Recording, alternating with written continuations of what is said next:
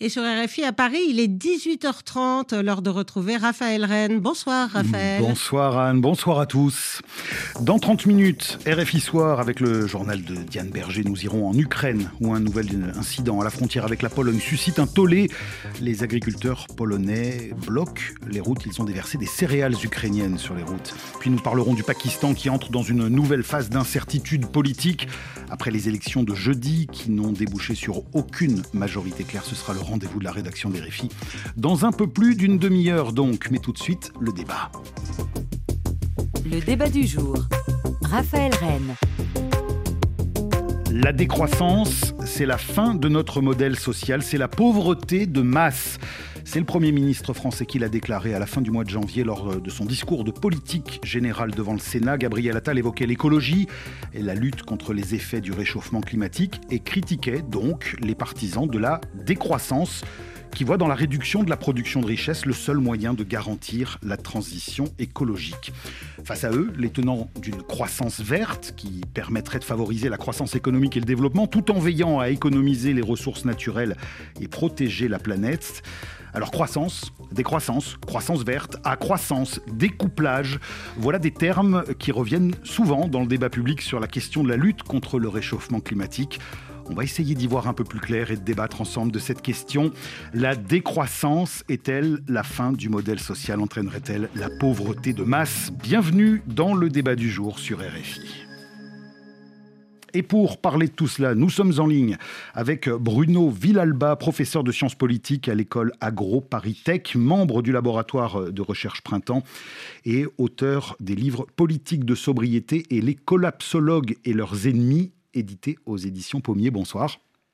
Bonsoir. Et merci d'être avec nous. Également en ligne avec nous, Timothée Parik, chercheur en économie écologique à la School of Economics de l'Université de Lund en Suède, auteur de Ralentir ou périr, l'économie de la décroissance. C'est aux éditions du Seuil. Bonsoir Timothée, Timothée Parik. Bonsoir. Et puis avec moi en studio, euh, Antoine Bueno, euh, journaliste, essayiste, conseiller développement durable au Sénat et auteur lui aussi de livres euh, L'effondrement du monde n'aura probablement pas lieu et Faut-il une dictature verte aux éditions Flammarion? Bonsoir. Bonsoir. Et merci d'être avec nous. J'aimerais commencer ce débat avec une, question pour vous, Bruno Villalba, et éventuellement, bien sûr, pour les autres invités. Mais est-ce qu'il existe aujourd'hui, Bruno Villalba, un consensus autour de la nécessité de changer le modèle économique centré sur la croissance? Alors, ce serait difficile de dire qu'il y a un consensus. Il y a un consensus sur un certain nombre d'effets négatifs de cette croissance euh, économique. Par contre, les solutions sont effectivement pas partagées. Mais personne ne remet plus sérieusement en cause l'idée qu'on vit une situation de contrainte écologique forte la question climatique, par exemple, mais aussi la biodiversité, l'acidification des océans, etc. Ça, le constat, il est encore une fois globalement partagé.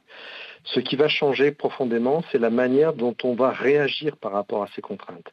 Et là, effectivement, on arrive sur un curseur qui n'est pas exactement le même entre ceux qui sont plutôt les tenants d'une profonde transformation du rapport économique au monde, et puis ceux qui sont dans une amélioration technique de ce rapport au monde. Donc on est dans le débat décroissance contre croissance verte.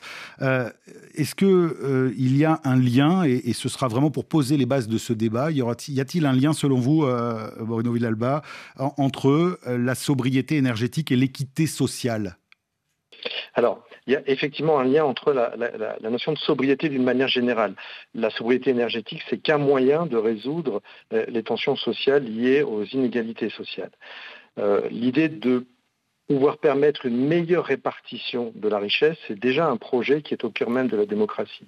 Mais le souci, c'est que cette démocratie, elle s'invente un monde qui est sans limite. Et là, encore une fois, le rappel qu'on vient d'évoquer sur les contraintes planétaires fait qu'on n'a plus une latitude d'action aussi importante qu'on pouvait l'imaginer il y a encore 30 ou 40 ans. Donc on va devoir prendre effectivement des mesures de sobriété au sens une juste répartition, une équitable répartition euh, des, euh, des, des fonctions de la richesse.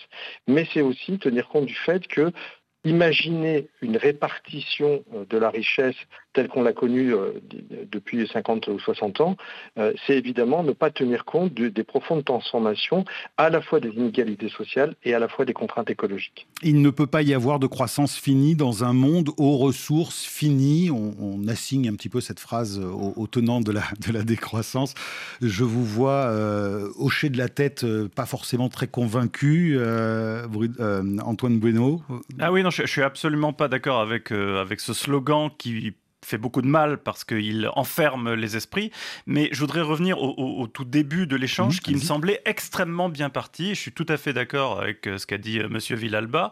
Le problème posé par la crise environnementale et la transition écologique, c'est celui du capitalisme. on n'a pas euh, cité le mot jusque-là, et pour commencer le débat, je pense que c'est extrêmement important. Est-ce que c'est le capitalisme qui invente la croissance ou le concept de croissance? Ça, C'est très lié ils sont extrêmement liés et euh, on peut dire, et je crois qu'il y a un consensus là-dessus, que le capitalisme est remis en cause par plein de choses, mais aussi par la crise environnementale, euh, et que donc euh, on ne peut plus attendre du capitalisme qu'il fasse tout seul le bien de l'humanité, à la fois sur le plan social, mais aussi sur le plan écologique, c'est-à-dire qu'il verdisse le monde de lui-même. Et donc on se trouve face à, une question et donc une alternative. Est-ce qu'il faut euh, transformer le capitalisme? Moi, c'est ce que je pense, hein, et c'est, je pense que c'est ça les termes du débat. On reste dans le capitalisme, mais on le verdit. Ou est-ce qu'il faut abolir, sortir du capitalisme? Et je crois que pour bien poser les termes du débat, euh, l'opposition entre décroissance et croissance durable, c'est ça. Euh, on va donner la parole à, Timothée Paric, parce qu'on ne vous a pas encore entendu. Euh, Timothée, vous êtes, euh, vous êtes plutôt sur la, la, position de la croissance verte, sur la décroissance même. Alors moi, je suis sur la position de la décroissance et sur cette question du capitalisme. Le principal défaut de tout système capitaliste, hein, dans toutes ses diversités, c'est que ce sont des systèmes accumulatif. On le voit bien, donc accumulatif, c'est-à-dire qu'un système qui ne peut se stabiliser que par la croissance et justement qui va venir s'encriser dès que la croissance ralentit. Ça, c'est vraiment un, véritable problème en transition écologique parce qu'aujourd'hui, il y a quand même un consensus scientifique autour du couplage entre les activités économiques et ce qu'on appelle les pressions sur l'environnement. Mais ça, on comprend assez facilement. Hein. Le, les activités économiques, c'est la production la consommation. Le plus on produit et le plus on consomme, bien sûr, le plus on va venir mobiliser de l'énergie, des matériaux, et le plus on va avoir un effet sur les sols, sur l'eau, sur l'air, sur la biodiversité. Alors bien sûr, cette relation, elle change, elle évolue. Il y a des pays qui euh, deviennent de plus en efficaces, donc ils arrivent à réduire un petit peu euh, leur usage euh, des ressources naturelles. Mais aujourd'hui, dans un pays comme la France, et c'est le cas de tous les pays à haut revenu, on a accumulé tellement de décennies en fait de ce qu'on appelle la surchauffe écologique que ça paraît très difficile, voire impossible, de revenir sous le seuil des limites planétaires dans les quelques années que nous avons justement pour réduire, par exemple, les émissions de gaz à effet de serre ou l'artificialisation des sols ou notre utilisation euh, des matériaux et des métaux, ça paraît théoriquement et pratiquement impossible de faire cette transition alors qu'en parallèle, on essaye de produire et de consommer plus. Donc ça m'a amené dans, mes recherches à, venir discuter des scénarios de décroissance que je définis hein, de manière très simplement comme une réduction de la production et de la consommation pour alléger l'empreinte écologique, planifiée démocratiquement, dans un esprit de justice sociale et dans le souci du bien-être. Antoine Bueno, je... Oui, alors, il y, a déjà énormément de choses à dire. Alors, première chose qui est extrêmement importante, mais pour bien que tout le monde comprenne le débat, euh, Timothée Paric l'a dit, c'est la notion de découplage. C'est extrêmement important. il a parlé de couplage. Voilà, de, couplage et, donc de, découplage. Alors ça, c'est extrêmement important. Et là, là, euh, quand je dis ça, c'est c'est pas du tout euh, avec une optique militante. C'est vraiment descriptif. Alors en, français facile, on aime bien ce terme sur RFI. En français facile, c'est quoi le découplage en, français, en français facile, le découplage, c'est de dire que on peut continuer d'augmenter euh, la taille de l'économie, ou plutôt je vais le dire, c'est beaucoup plus important de dire plutôt d'augmenter le bien-être humain euh, en diminuant l'empreinte environnementale de notre activité. Mais vous dites augmenter le bien-être humain, ce qui est donc la définition selon vous de la croissance. Pourtant, la croissance telle qu'elle est mesurée aujourd'hui, elle est relative au produit intérieur brut. On ne peut pas faire de lien direct entre le produit intérieur brut et le bien-être humain. Il y a quand même un, biais cognitif. Alors là, euh, vous introduisez une complexité qui est celle du monde, et donc euh, vous avez raison, mais il va nous falloir beaucoup plus de temps. Alors il y a un lien, c'est que le PIB, euh, c'est la pire des choses à l'exception de toutes les autres, c'est-à-dire que c'est un indicateur qui est extrêmement imparfait, mais qui a quand même de grande qualité, qui nous permet d'avoir une sorte de, de paquet global de la production de richesse à partir duquel en faisant éventuellement de la redistribution, des allocations de ressources, on peut augmenter le bien-être humain. Donc il y a évidemment un lien intrinsèque, mais le PIB ne mesure pas directement le bien-être humain. Mais je voudrais juste terminer sur la notion de découplage parce qu'elle est très importante pour comprendre tout le débat, peu importe qu'on soit pour la décroissance ou pour la croissance verte. C'est donc euh, les uns euh, disent qu'on peut découpler notre empreinte environnementale avec notre activité économique. C'est ce que moi je dis parce que je suis partisan de la croissance verte ou de la croissance durable. Il y a plusieurs Et les autres, comme Timothée en parlant sous son contrôle, disent non, ce découplage-là n'est pas possible. Et donc à partir du moment où c'est pas possible, il faut réduire l'activité, il faut réduire la taille globale de l'économie. Et alors là, si on, fait le franchit le pas euh, supplémentaire, moi je dis que cette réduction de la taille de l'économie est absolument impossible euh, sans euh, s'enfoncer, comme le dit le Premier ministre, dans, la, dans, la misère, sans avoir un crash économique qui aboutirait aussi à un crash écologique. Alors, vous dites, euh, c'est impossible, Timothy Parrick et d'autres, hein, évidemment, disent euh, ce découplage est impossible. En face de cela, on a effectivement un Premier ministre dont, vous reprenez les propos qui dit exactement l'inverse, c'est-à-dire que la décroissance n'est pas possible, elle est dangereuse. Voilà. Euh, Bruno Villalba, est-ce que il y a un lien direct entre une le concept de décroissance, de ce que pourrait être la décroissance économique, et un risque de pauvreté euh, mondiale et pauvreté absolue, comme le dit le Premier ministre Déjà, il faudrait s'entendre sur le terme pauvreté. En fait, la pauvreté, elle est toujours définie par un référentiel de confort, c'est-à-dire un niveau qu'on va estimer étant euh, celui acceptable, nécessaire pour définir le bien-être d'un individu humain. Et le problème, c'est que ce référentiel-là, il est défini par la norme de production et de consommation.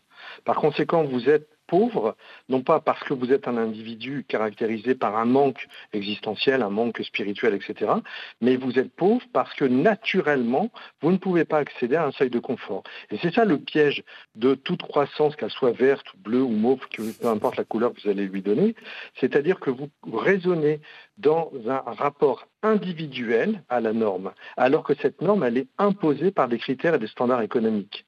Et c'est là, tout le piège euh, euh, de, ce que dit M. Bruno, puisque dès lors que vous avez individualisé cette norme de confort, vous aurez toujours des solutions techniques. Quand, vous dites individualiser, vous voulez dire que dans certains pays, et même parfois à l'intérieur de certains pays, la notion de, de bien-être et donc de pauvreté peut être très différente, notamment quand on parle des relations entre les pays du Nord et les pays du Sud.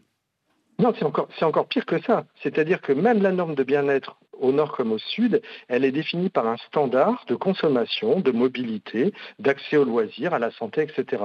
Et ce standard, c'est le standard européen. Et par conséquent, on a promis au reste du monde que grâce à une croissance verte, on allait pouvoir lui permettre d'accéder à ce niveau de bien-être.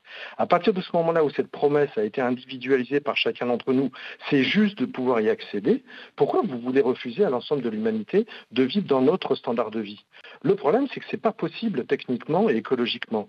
Et par contre, c'est toujours intéressant de voir que les défenseurs de la croissance verte refusent de voir les conditions d'optimisation, euh, euh, ils ne focalisent pardon, que sur les conditions d'optimisation d'utilisation des ressources. Jamais sur l'intensification dans le temps de l'usage et dans la mondialisation de cet usage.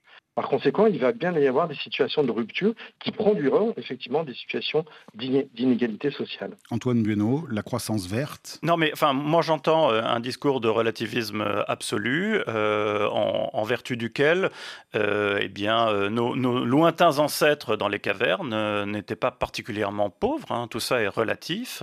ils mouraient à l'âge de 25 ans de, toutes les maladies, ils pouvaient se faire attaquer par des... Mais peu importe, puisque c'est la pauvreté et la richesse sont définies par par rapport à un standard moderne, etc. Là, c'est vous, qui, c'est vous qui introduisez un nouveau dans, dans, le bien-être. J'ai entendu la, pauvreté. la santé voilà. fait partie du bien-être et donc la croissance permet la santé. Je, voudrais qu'on on, va juste donner la parole à Timothy Paris qui souhaite intervenir.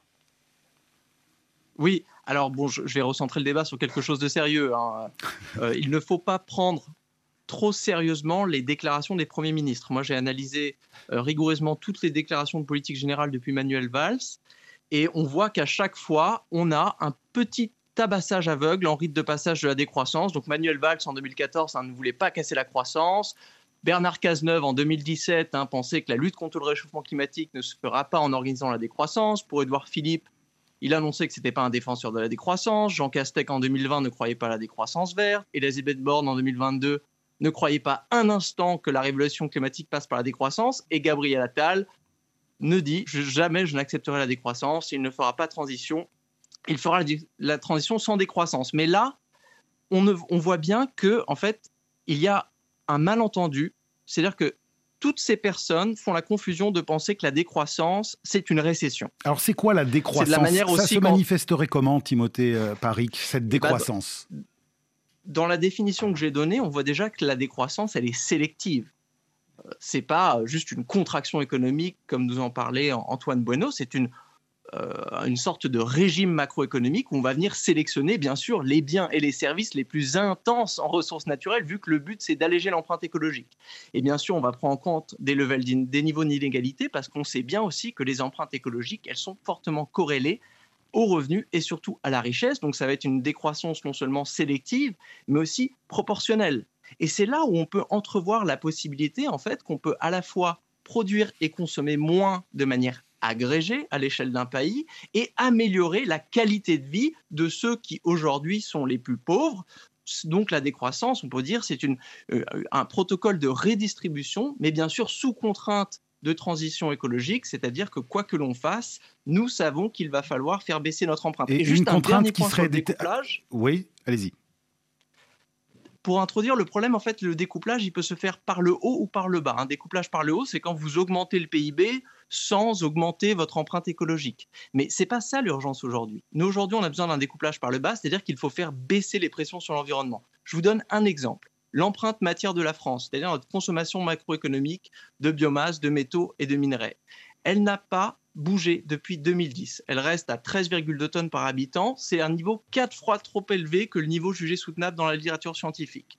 Donc, les économistes ont beau dire oui, on arrive à créer du PIB sans alourdir l'empreinte matière, c'est un découplage par le haut, mais les scientifiques euh, du climat et du monde du vivant leur répondent oui, mais l'urgence aujourd'hui, ce n'est pas de créer des euros dématérialisés, c'est justement de faire baisser des mètres cubes d'eau, des tonnes de, matériaux et des tonnes euh, de gaz à effet de serre. Timothée Paris, vous parliez de euh, la décroissance sous contrainte.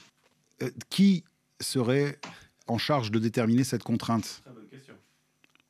Aujourd'hui, on l'a déjà dans la loi française. Hein. On a un agenda de réduction des gaz à effet de serre. Donc chaque année, il va falloir se tenir à un budget carbone spécifique. Donc à l'intérieur de ce budget carbone spécifique, on ne va pas pouvoir tout continuer à produire et consommer. Ça va nous forcer à faire des choix, des choix qui peuvent être faits eh ben, à l'échelle municipale, à travers des budgets participatifs, de la, la, manière dont on le fait déjà aujourd'hui, mais avec des contraintes financières. Là, on introduit en plus des contraintes financières des contraintes biophysiques. Ça va se faire aussi eh ben, à l'échelle du gouvernement. Ça, c'est cette idée de planification, mais une véritable planification, pour moi, c'est une planification vraiment avec des plafonds écologiques que l'on ne viendra pas assouplir, et aussi une planification qui va se faire à l'échelle des ménages et des entreprises qui vont chacun réorganiser leur production et leur consommation pour arriver.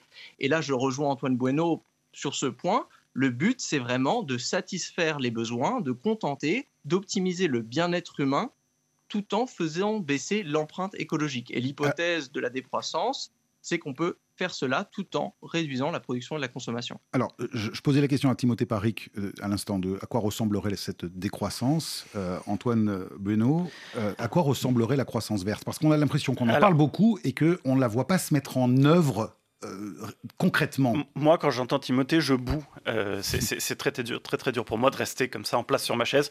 Je voudrais, je voudrais quand même répondre à tout ce qu'il a dit, parce que pour moi, et je, sépare, j'ai énormément d'estime hein, pour Timothée, hein, mais euh, pour moi, c'est la décroissance la, plus grande escroquerie intellectuelle de notre époque. Hein. C'est la plus grande arnaque. Et je voudrais quand même essayer de la démonter avec des arguments rationnels.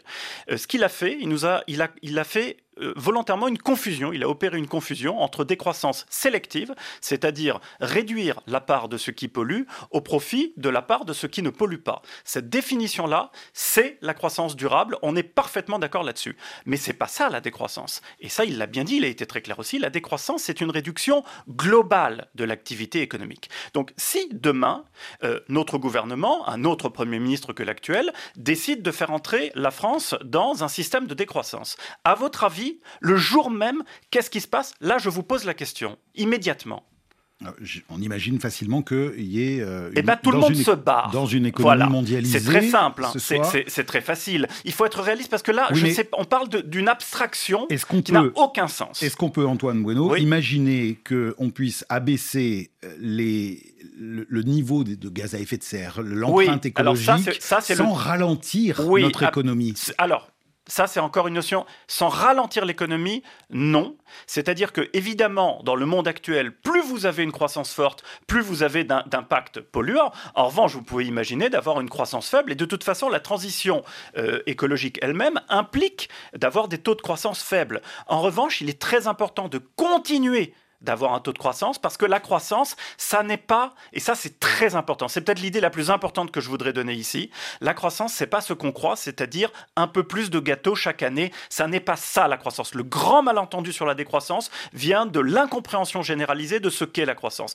La croissance, ça n'est pas un peu plus de gâteaux chaque année, c'est la dynamique qui fait que la totalité du gâteau est produit chaque année. C'est peut-être un problème de sémantique parce que croissance au sens euh, propre du terme implique un, un grossissement. Une, Oui, c'est-à-dire que la croissance, c'est à la fois un peu plus de gâteau, mais c'est surtout la, la, la, tension qui fait que le gâteau est produit. Donc, il ne peut pas y avoir de décroissance sans désagrégation totale de l'économie. Évidemment, Timothée Paris veut intervenir sur ce point. Évidemment. Allez-y, Timothée.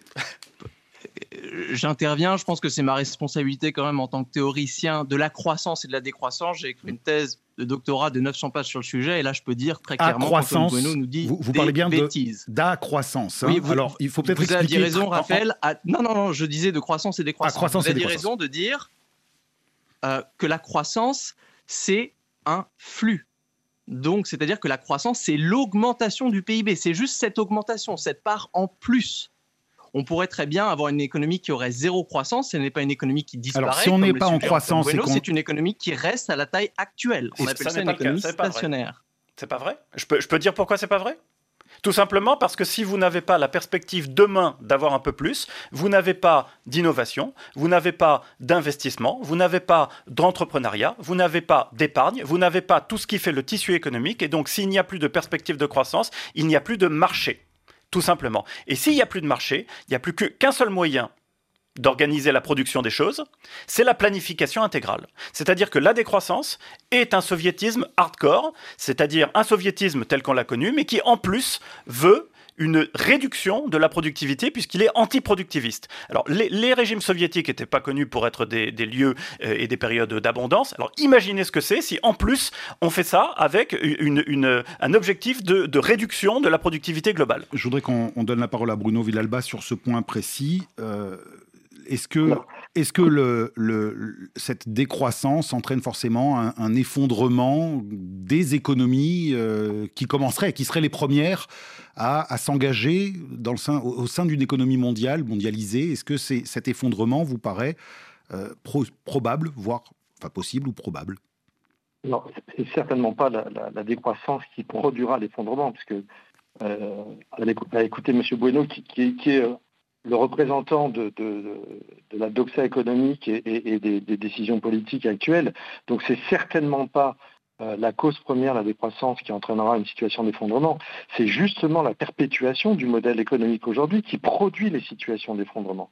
Et ce qui est très intéressant dans euh, la, comment dire, la, la, figure du gâteau, c'est que euh, à chaque fois que j'entends cette, fable, je suis toujours assez amusé par l'idée de produire mieux le gâteau, etc., etc. Mais rarement on parle de l'origine des matériaux du gâteau. C'est-à-dire que pour produire ce gâteau, il faut des ressources. Et le, souci, c'est qu'avec la situation écologique telle qu'on la connaît aujourd'hui, euh, eh bien, ces ressources viennent à manquer. Donc moi, je veux bien qu'on invente des modèles hors sol euh, qui pourraient continuer à faire jouer les flux du marché, etc. Mais si on revient à la matérialité des conditions de la production de la richesse originale, et là il y a des auteurs comme Paul Yanni qui avaient déjà expliqué ça il y a bien longtemps au René Passé en économie, etc., le fait qu'on puisse inventer un système économique hors sol, indépendamment des contraintes écologiques, c'est un non-sens. C'est tout simplement un non-sens. Alors jusqu'ici, ça a plutôt bien fonctionné parce que nous avions une répartition complètement inégalitaire de la richesse. Le problème, c'est que 8 milliards d'habitants aspirent désormais à un même niveau de vie que le nôtre. Alors ça nous ramène à la, ça nous ramène à la question nord-sud et je voudrais qu'on l'aborde parce qu'on est sur RFI, on est une radio internationale qui est très écoutée euh, dans, les pays euh, africains notamment. Euh, est-ce que cette idée de, croissance verte, Antoine Bueno, c'est pas une idée finalement un peu post-colonial que les pays euh, du Nord, qui sont, on va dire, les pays riches pour faire un, bah, travers un peu. Bah, c'est exactement l'inverse. Seraient, seraient les moteurs de cette nouvelle façon de faire de l'économie. Est-ce qu'il n'y a pas là une petite confiscation un peu de la parole ou de la vie des pays émergents? Mais c'est exactement l'inverse. Les pays émergents, ils n'aspirent et ça a été dit au début de l'émission, qu'à atteindre le niveau de vie des pays développés.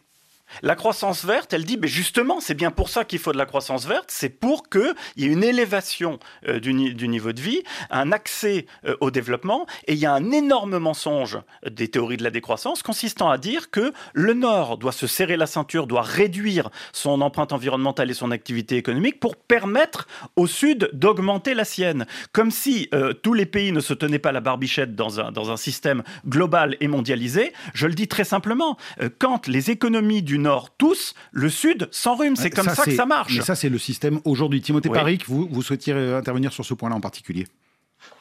Oui, il faut qu'on soit clair en fait sur les budgets écologiques qu'on a. Le budget carbone, on peut le dériver vraiment des, des, travaux du GIEC. Il commence à rentrer dans la loi. Donc ça, c'est un gâteau qu'on ne peut pas dépasser à l'échelle du globe.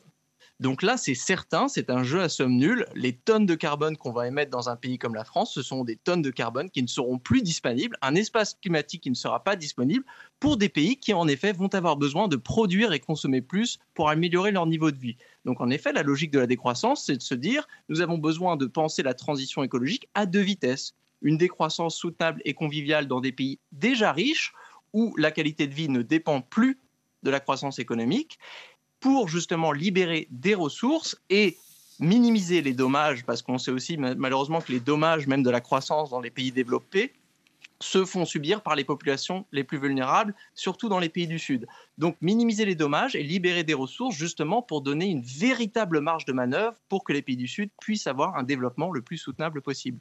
C'est fabuleux parce que je suis complètement d'accord avec Timothée Paris qui vient de prouver que le découplage était possible entre l'activité économique et les émissions de carbone. C'est merveilleux. Et c'est tout à fait ce qu'on observe. Ah, je ne savais pas qu'on aurait un tel consensus, puisque aujourd'hui, les pays les plus développés euh, euh, sont devenus tellement riches qu'elles peuvent investir dans des technologies de transition bas carbone, plus facilement évidemment que les pays en développement, qui dépendent énormément du charbon, par exemple. Et donc, euh, elles, elles, réduisent de manière structurelle aujourd'hui leurs émissions de carbone tout en augmentant leur niveau de richesse, leur croissance, ce qui profite aussi aux pays en développement. Mais on est d'accord que euh, le GIEC, notamment, continue à dire que ça ne va pas assez vite. Absolument. Et, que les efforts ne sont pas. Mais alors, est-ce que si on fait plus d'efforts, il n'y a pas fatalement un moment où il va falloir aussi qu'on revoie chacun d'entre nous dans les pays. Euh, mais alors là, mais tout le monde. Alors là, il y a consensus. On est absolument d'accord là-dessus. Mais il faut avoir quelque chose de, très clair en tête. C'est que euh, si on fait de la décroissance, on n'a plus du tout les moyens d'investir dans les innovations technologiques qui permettent justement d'accéder au bas carbone. La, dynamique actuellement à l'œuvre, par exemple, pour décarboner euh, le monde, elle serait totalement enrayée par un système de décroissance qui, je ne sais pas comment d'ailleurs, s'imposerait à l'échelle mondiale. Il y a ça aussi, on parle du temps. Euh, je suis désolé, mais la planète, justement, a le temps de mettre en place des centrales nucléaires et des éoliennes ou des panneaux photovoltaïques, mais elle n'a pas le temps d'attendre la révolution soviétique mondiale des croissancistes. Un dernier mot, Bruno euh, Villalba, sur cette notion donc de, décroissance ou de croissance verte. On sent bien qu'il y a des, points de vue euh, divergents et même, et même opposés. Est-ce qu'il y a une solution à court terme à adopter? Oui, le débat démocratique. Mais un débat démocratique qui se fait non pas simplement dans ce que l'on souhaite faire, ou dans un monde imaginaire sans limite d'innovation technique, de solutions, etc., euh, etc., mais un monde qui a un cadrage, si vous voulez, du débat démocratique qui tienne compte des limites effectives euh, de la planète. Merci, merci. Oui, merci beaucoup euh, Bruno Villalba, professeur de sciences politiques à l'école Agro Paris Tech et membre euh, du laboratoire de recherche Printemps. Merci à vous Antoine Bueno, journaliste essayiste, conseiller développement durable au Sénat, et puis merci à Timothée Parik, chercheur en économie à la School of Economics de Lund en Suède. C'est la fin de ce débat.